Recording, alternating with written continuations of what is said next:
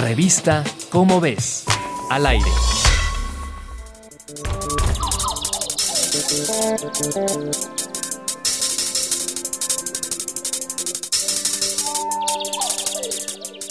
Un equipo de científicos mexicanos llevó a cabo dos censos nacionales para identificar qué medidas críticas deben tomarse para la conservación del jaguar en nuestro país.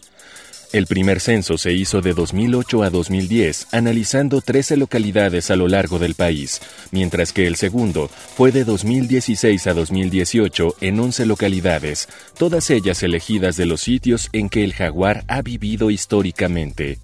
Esto es, desde Sonora hasta Chiapas en el lado del Pacífico y de Tamaulipas hasta Yucatán en la costa este. Si bien se encontró que en esos ocho años el área idónea del jaguar en las zonas áridas del norte aumentó en 20%, esto es en Sonora y Sinaloa, disminuyó en los bosques tropicales de Yucatán. Esto es preocupante, pues es precisamente en esta zona en la que se encuentran las poblaciones de jaguar más grandes.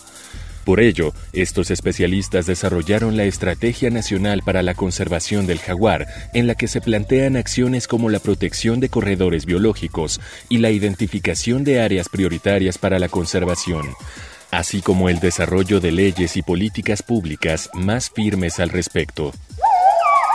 Si quieres conocer más sobre el tema, te invitamos a consultar el texto Conservar el jaguar mexicano en las ráfagas escritas por Marta Dune Backhaus en la revista Cómo ves, la revista de divulgación científica de la UNAM.